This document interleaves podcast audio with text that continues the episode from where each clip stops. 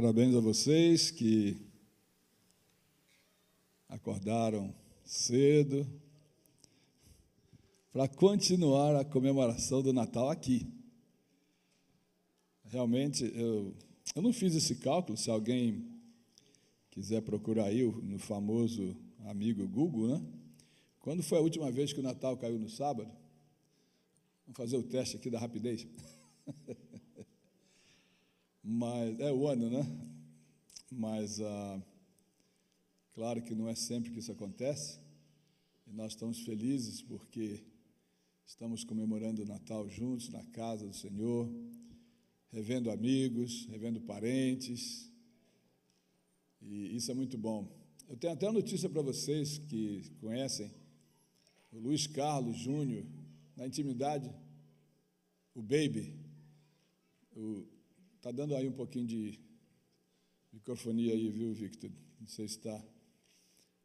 O Baby está voltando aí para passar um tempo com a gente, o Luiz Carlos, e já me comunicou hoje que já está em solo americano. Então, vamos ver aí o, o Baby de novo com a gente, né? Comemorar o Natal é, é sempre bom. Eu me lembro quando era pequeno, eu sonhava com muitos presentes, mas ainda bem que para sonhar não tem muito problema para pagamento de nada, né? Ganhava presente, mas não era tanto quanto eu imaginava. Mas hoje as coisas são mais fáceis. E eu espero que vocês tenham garantido aí os seus presentes valorizado aqueles que estão doando e continue valorizando o maior dos presentes, que é Jesus. Isso é muito importante. Hoje, eu pensei em continuar um pouco sobre o tema da semana passada. Falamos sobre o motivo do Natal, inclusive o, o texto que Ellen White escreveu, que eu não sei porquê, estava no meu celular e na hora ele não apareceu mas você procure no Lar Adventista, o livro Lar Adventista, na, no capítulo 77. Ali tem uma descrição bem detalhada que ajuda a compreender melhor uma das dos focos que demos no sábado passado. Lar Adventista, capítulo 77. Todos nós sabemos que Deus gosta de fazer as coisas, está sempre fazendo boas coisas, criando boas coisas, porque Ele é perfeito e por ser perfeito, bondoso, ser amor, ele sempre faz boas coisas. E no Gênesis, primeiro livro da Bíblia, nós encontramos uma descrição interessante, porque está relacionada a você e a mim. Gênesis no capítulo 1, verso 26. Gênesis no capítulo 1, verso 26, Deus disse assim, e eu acredito que ali estava a Trindade reunida, Deus Pai, Deus Filho, Deus Espírito Santo.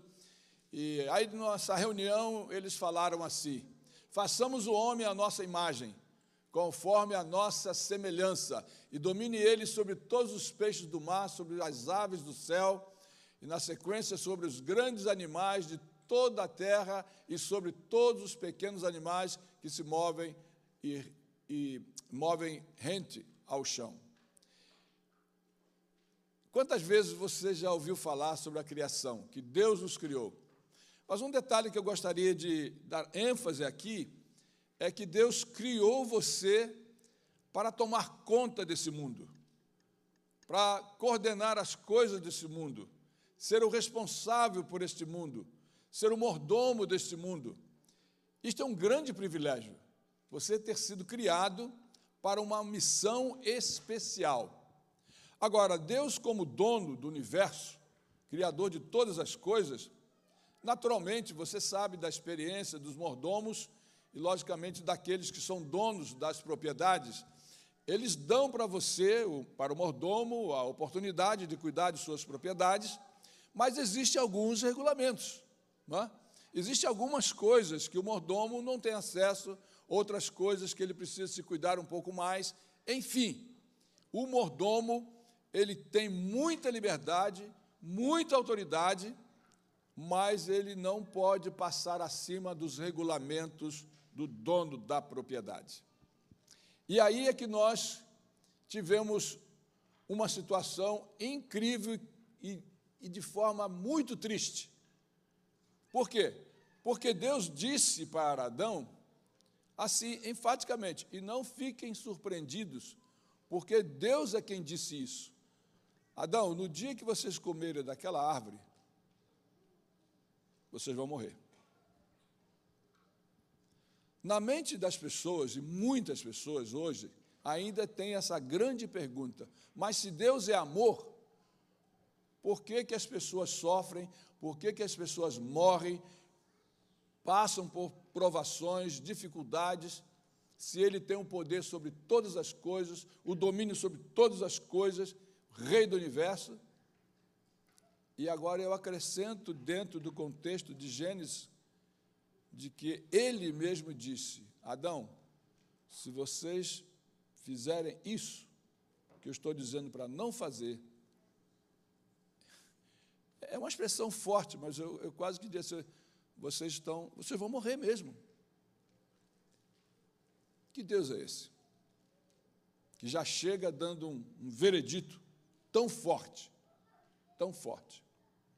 Há poucas semanas, ou nós estudamos uma das lições da escola sabatina falando sobre temas relacionados a esse, da vida, do, da escolha, do caminho da vida, não é? E, e é bom a gente relembrar que Deus criou você para viver. E Ele criou você com liberdade para escolher. E eu já disse isso aqui. Um, amigo meu chegou para mim uma vez e disse: Pastor, na verdade, Deus não respeita o nosso livre-arbítrio. Porque Ele diz assim: ou você escolhe a vida ou morre. E essa pessoa chegou, então eu não tenho liberdade. Mas o ponto é que ele, e eu espero que tenha entendido isso, é que Deus criou você para viver. Em outras palavras, se você deixa de escolher a vida, o que mais vai acontecer?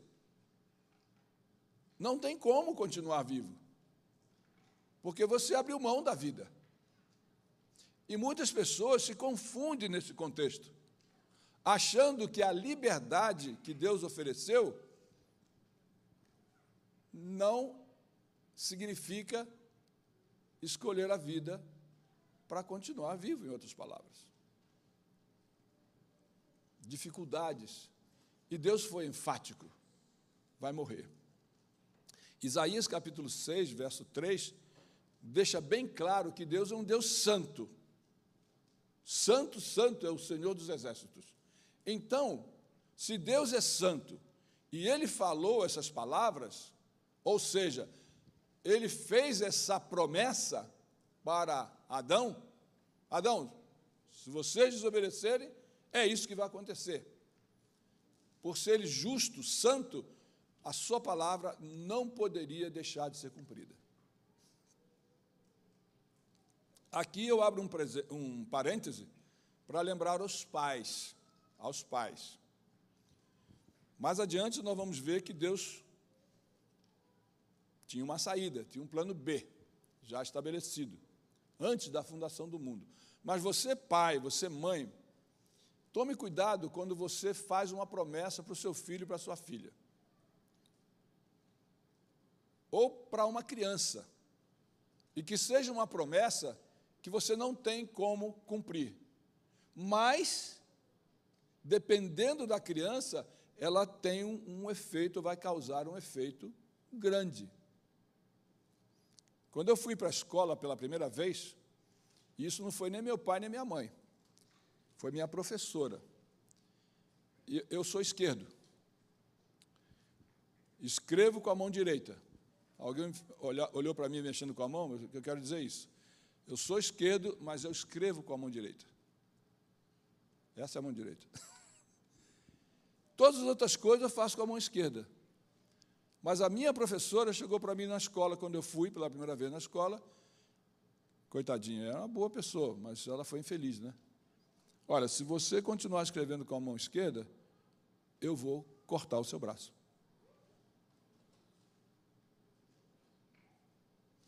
eu era tão inocente, tão bobinho na época, que eu acreditei. Mas esse é o tipo da coisa que eu tenho certeza absoluta que ela não faria. Ela falou para uma criança uma coisa que não iria cumprir, mas teve um efeito. Ainda bem que não foi um efeito complicado. Há pais que às vezes chegam para os filhos e falam assim: olha, se você não obedecer, então vou chamar a polícia para levar você. Irmãos, tenha piedade. Você não vai fazer isso com seu filho? Chamar a polícia e, ó, leva meu filho. Ele me desobedeceu.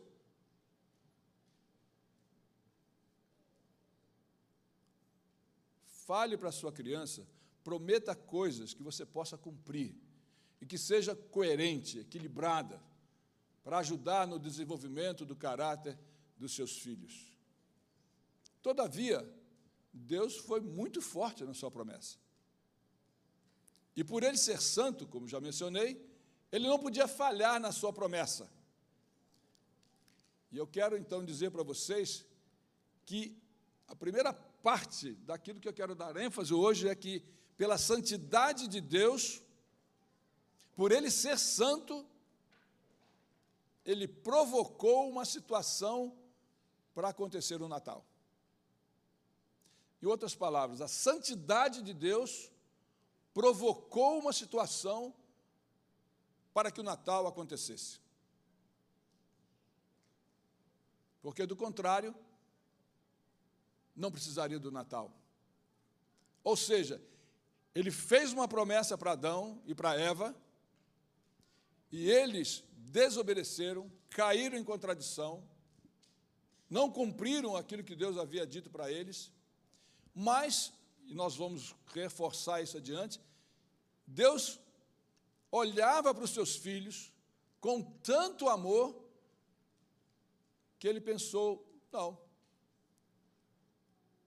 eu tenho que arrumar alguém para morrer no lugar deles, porque o meu amor por eles é muito grande. E aí apareceu o Natal. O próprio Deus, santo, cumprindo a promessa, tomou lugar. E eu queria dizer para vocês, que seria o segundo ponto, isso se chama justiça. Deus é justo. Se você olhar em Deuteronômio capítulo 1, 17, você vai ver lá que Deus é justo. Deuteronômio capítulo 1, 17. Vou ler com vocês aqui esse texto, se aparecer na tela também é possível, mas aqui está o texto. Deuteronômio 1, 17 diz assim: Não sejam parciais no julgamento, atendam tanto o pequeno como o grande não se deixe intimidar por ninguém, pois o veredito pertence a Deus. Tragam-me os casos mais difíceis e eu os ouvirei. Deus é justo, o julgamento de Deus é correto. O salmista fala sobre isso no Salmo 9. Se vocês olharem aqui comigo na Bíblia, no Salmo 9, nós vamos encontrar essa descrição também da, da justiça de Deus. As páginas vão agarrando aqui, né? Salmo capítulo uh, Salmo verso, uh, 9, verso 16. Diz assim: olha lá. O Senhor é conhecido pela justiça que executa. Os ímpios caem em suas próprias armadilhas. No Salmo 37, se vocês folhearem um pouquinho mais, ou aí aí no seu, no seu iPhone ou qualquer outro aparelho. Veja só, Salmo 37, verso 28, diz assim: Pois o Senhor ama quem pratica a justiça e não abandonará os seus fiéis. Deus é santo, a sua promessa foi cumprida, porque Ele é justo. Eu diria então que Deus é santo e íntegro, ou seja, a sua palavra não falha. Você já ouviu, já leu a respeito de alguma palavra do Senhor a seu respeito para a sua vida e você ficou em dúvida se vale a pena ou não observar e atender? Muitas vezes achamos que Deus vai, ah, não, isso aí não, não é tanto assim. Gente, um casal maravilhoso lá no, no Éden, no jardim perfeito. Casal que ele criou com suas próprias mãos.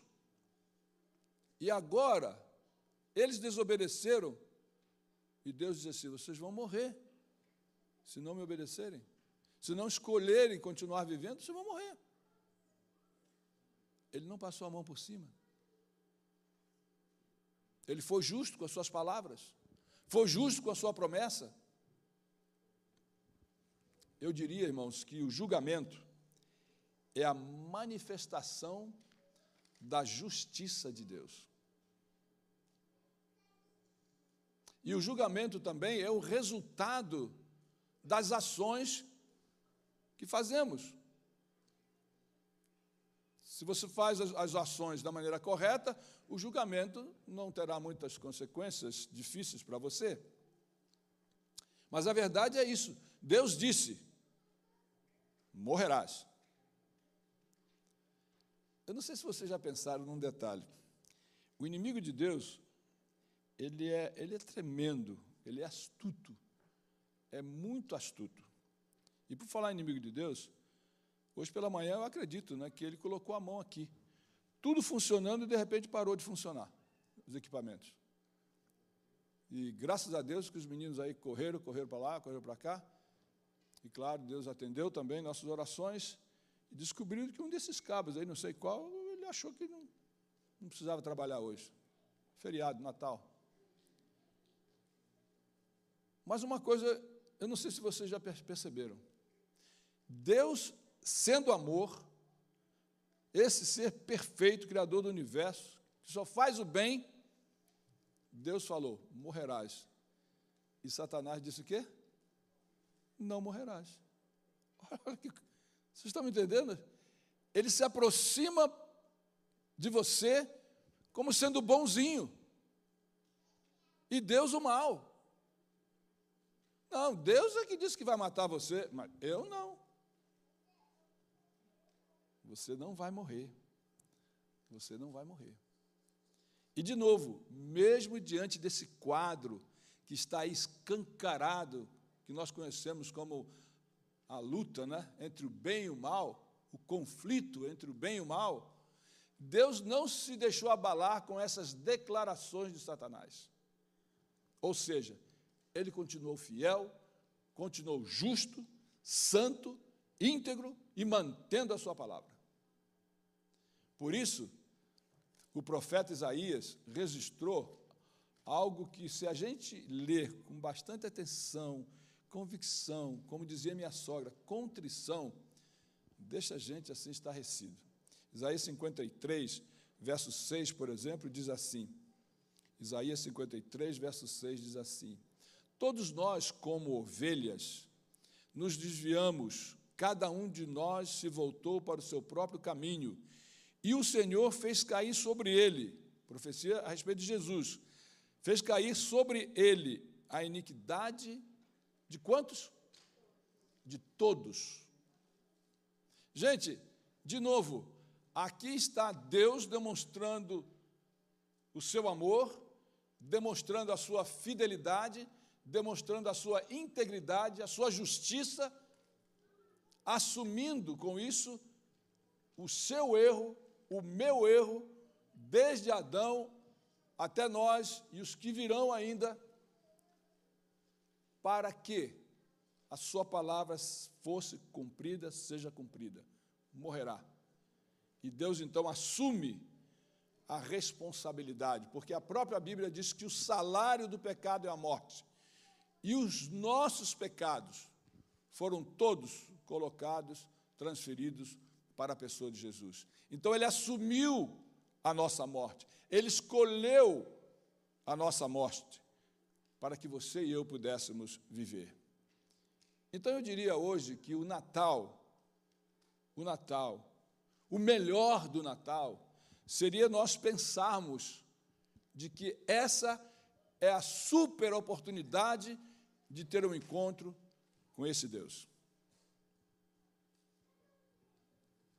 Porque a justiça de Deus provocou esse Natal, provocou o Natal. Porque se ele não tivesse vindo, se ele não tivesse nascido, qual seria o seu futuro? Qual seria a sua esperança? Qual seria a minha esperança? E por que o Natal traz isso para nós? E a semana passada nós mencionamos isso. Por quê? Porque a presença gloriosa do Deus majestoso não poderia estar diante de você e de mim, diante da humanidade manchada, corrompida pelo pecado e com o pecado.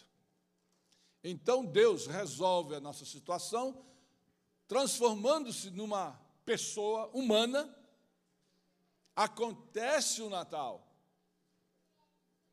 para que você possa ter esperança de vida. E a terceira e outra coisa que eu gostaria de mencionar para vocês é que Deus é amor. E o amor nunca falha. Ele nos ama, por isso ele morreu no nosso lugar. Mas para morrer, ele teve que nascer, ou seja, ele teve que deixar a sua glória para se tornar um como nós, viver entre nós. Como eu disse na semana passada, Satanás ele vai acusando a Deus de ser injusto, o que ele não é, e fala para você que aquilo que Deus pede e exige de você é impossível, é impossível, e com isso ele vai ganhando o nosso sentimento de que realmente isso não dá, isso não é possível e assim por diante. Mas Deus resolveu atender a necessidade do pecador, morrendo no nosso lugar. Só que para morrer ele nasceu e por isso tornou nosso substituto, viveu entre nós e o Natal aconteceu. E terminando, eu queria que você refletisse um pouco sobre o que isso causou na pessoa do Senhor Jesus Cristo. O Evangelho de São João diz que ele era o Verbo, e o Verbo estava com Deus, e o Verbo era Deus. E agora se torna um ser humano. Zacarias, do capítulo 13, verso 6, diz que no céu se apresenta Jesus a alguém e olha para ele e diz: Escuta, que feridas são essas em suas mãos? E ele diz: Feridas que fui ferido na casa dos meus amigos. Sabem, no céu haverá pessoas que aqui na terra não teve a oportunidade de conhecer e ouvir a respeito do sacrifício de Cristo. Mas porque Deus é amor, Ele aceita a sinceridade dessas pessoas e recebe no céu. Ellen White, ela escreveu algo impressionante que está dentro do contexto daquilo que, que lemos e mencionamos da Bíblia. Quando se revestiu da natureza humana, Cristo ligou a si a humanidade com um laço de amor que nunca pode ser desfeito por poder algum, a menos a escolha do próprio homem. Está no livro Caminho a Cristo, página 72. O que eu queria que vocês levassem para casa hoje é que você e eu somos a razão do Natal. É a demonstração do amor de Deus, mas isso não só custou o preço que ele pagou na cruz. Ele vai carregar a natureza humana com ele eternamente. Ele vai levar as marcas desse amor eternamente. Então, hoje, ao comemorar o Natal, encontre-se com Ele e agradeça, porque tudo isso Ele fez, porque nós somos essa razão razão do amor da sua fidelidade, da sua integridade, da sua justiça. Pense nisso. Tenha um encontro com Ele. Você não vai perder.